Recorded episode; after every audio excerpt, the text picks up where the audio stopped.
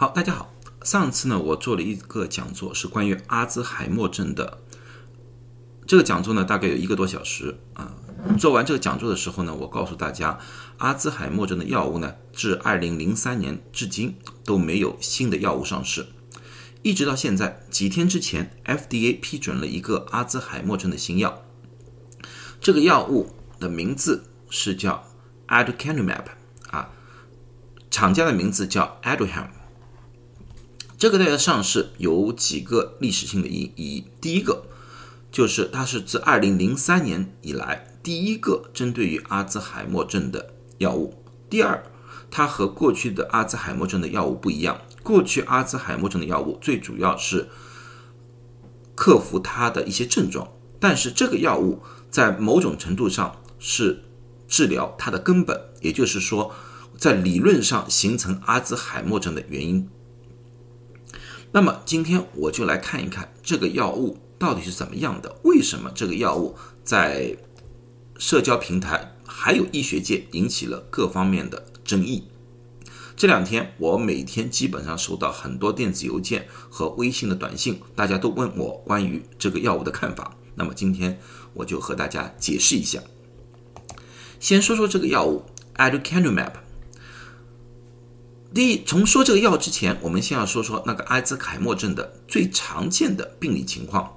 大家请看这幅图，这是正常的人体的脑细胞啊，你们看到细胞神经细胞是非常光滑清洁的，附近也没有什么杂质。但是阿兹海默症的患者，如果你把同样的脑细胞神经取出来的话，你会发现两个特点。第一个特点，你可以看到这个斑块叫 amyloid plaque，这个最主要是由于贝塔淀粉样蛋白错误的折叠而形成的。另外一种就是神经元这个地方不是光滑了，这里面会有很多纤维的缠绕缠结，我们叫桃蛋白的过量磷酸化。而这个药物 Aducanumab 的作用，它就是可以选择性的结合这个贝塔淀粉样蛋白，使这些斑块消失，或者说减缓它的形成。这也就是我们所说的，它治了根本，而并不是单纯的从另外的途径增加患者的啊认知能力。这个药物呢，是一家公司叫 Biogen 公司研发的，但是呢，这个药的研发呢，也可以说是一波三折。在二零零七年的时候呢，Biogen 正式对这个药物进行了临床的测试。在二零一五年的时候呢，它完成了二期临床一百零三号实验。在这个一百零三号实验里面呢，他们发现这个 Aducanumab 呢，可以减缓阿兹海默症的恶化。所以呢，他向 FDA 申报，FDA 呢当时呢就允许他们进入三期临床。他们三期临床呢分两个步骤，一个是三百零一号，一个是三百零二号。但是呢，这个两个三期临床在二零一九年的时候还没有到结束，就中期解盲的时候就喊停了。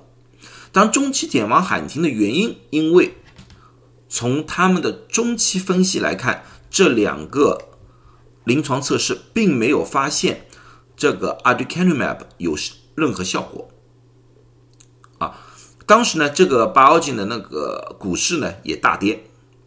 但是二零二零年的时候峰回路转，Biogen 重新以这些数据，他们达到的中期数据向 IFDA 申请紧急上市，因为他们说从数据上分析的话。确实，三百零一号临床没有显著效果，但是三百零二号临床里面的患者认知的能力有提高。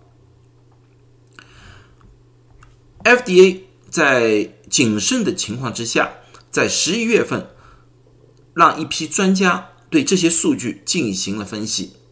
这些专家在分析完之后，他们认为所显现的那些数据，第一个。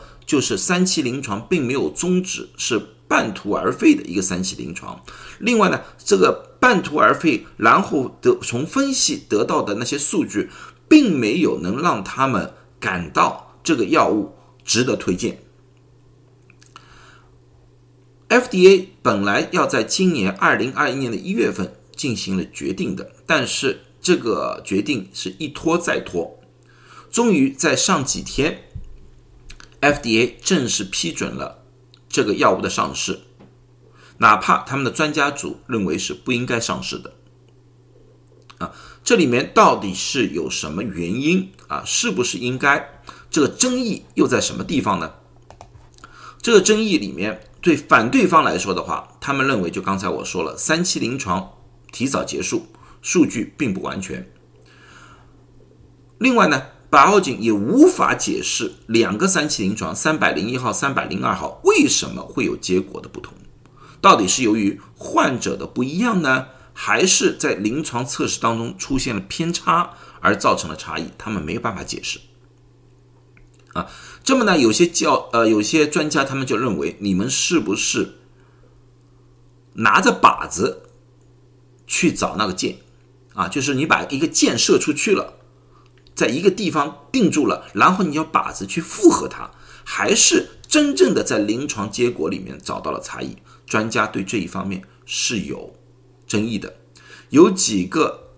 FDA 的专家为这件事还特意写了一篇文章，在《加码》上发发表，强烈反对这个药物进入市场。同时，还有个安全的隐忧，因为在高剂量治疗的患者当中，有百分之三十五的患者出现了一种叫 A R I E，就是一种大脑水肿。这个大脑水肿和淀粉样蛋白有关系。十八到二十二点七的患者出现了也和 ARIE 有关的微出血，叫 ARIEH。啊，这个至今为止也没有一个非常好的方法去处理，除了需要不停的观察之外，这个观察用什么方法？就是要脑部的扫描。这个脑部的扫描反复做的话，价格是非常昂贵的。抛开这些检测，单单这个药物的价格也是非常非常昂贵。每年每位患者如果要使用这个药物的话，大概需要五万多美金。如果说大部分的，或者说哪怕只有三分之一的阿兹海默症的患者去使用这个药物的话，这个将可能是美国历史上价格最昂贵的一种药物来的了，所以说他们觉得这个性价比，就是现在数据里面得到的一些好处和这个价格相比，性价比他们说不成比例，这是专家们的一些顾虑。但是 FDA 的看法不一样，或者说患者以及一些阿兹海默症的。集团啊，他们认为不一样。他们说，总体的分析数据来说，特别是在三零二号临床测试来看的话，这个药物是对阿兹海默症是有帮助的。很多人在认知上面确实有了提高。另外，有很多药厂也在做这一方面的研究。如果说这个数据无法让 aducanumab 通过的话，很多其他的药厂可能叫停他们的临床测试，甚至于对于将来很长一段时间阿兹海默症的研发将进呃进行了一种阻拦的作用啊。所以说，他们对于他们认为这个药物的通过，对于进一步的进行阿兹海默症的研究是很有帮助的。因为刚才我说了，阿兹海默症现在关于这些东西的都是是通过扫描，或者说是从啊脊椎抽液而引起的。这些不但在价格上昂贵，而且呢对患者来说呢也并不是很方便。所以说呢，如果这个药物通过的话，必然有很多的生化公司想找出一个非常简单的，比如说验血的方法去。取代以往的扫描啊，或者脊椎穿刺啊，这样子的话呢，也同样有利于进一步的对于阿兹海默症的研究或者研发。最主要呢，还对阿兹海默症的患者啊，或者说普通的家属大众有了一个新的希望。所以说呢，FDA 就说了，虽然说我们现在看到两个临床测试是有差异啊，而且呢，在那个临床上面的终结点并不是很明确，但是他们觉得这个是一个非常好的一个进步。而我的看法是这个样子的，从这个价格来说的话，这个药物确实不值。